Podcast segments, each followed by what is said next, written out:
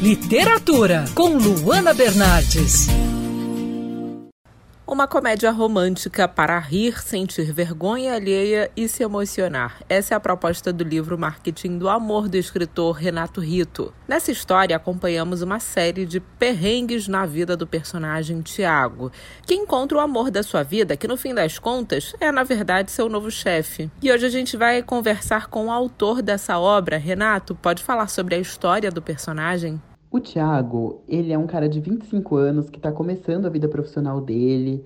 Ele trabalha numa agência de publicidade caótica, agência Brilho, onde ele é diretor de arte e ele tem que atender algumas marcas que têm aquelas suas particularidades, assim, sabe? Ele também mora com a melhor amiga num apartamento em São Paulo e tem um gato, o Hugo, nesse apartamento, que é muito bagunceiro. E ele também tem uma mãe, né, o Tiago, que precisa dele para tarefas básicas com uma frequência meio grande assim. E também uma avó que é muito engraçada quando ela vai se comunicar com ele por mensagem de texto, mas ela tem um coração enorme, né? E aí, muito por causa dessas situações, ele é colocado em saias justas, né?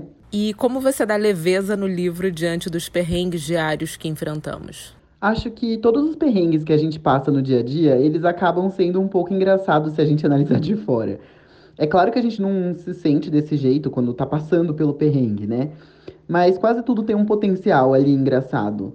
Eu não tô falando de coisas pesadas, né? E nem mais difíceis, mas eu tô falando de coisas comuns mesmo, como encontrar pessoas em festa, que você acaba encontrando de novo depois em ambientes que você não esperava é, fazer coisas por acidente que depois vão acarretar em problemas maiores no futuro, é, reuniões desconfortáveis que você tem com pessoas com as quais você tem que ter jogo de cintura, porque você percebe que a pessoa não tá ou concordando com você, ou que a pessoa não é muito agradável. É, esses perrengues, eles acabam sendo engraçados se a gente olhar de fora de alguma forma, né?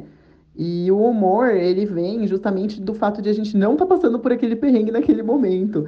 Então, acho que é mais dessa forma que eu brinco, né?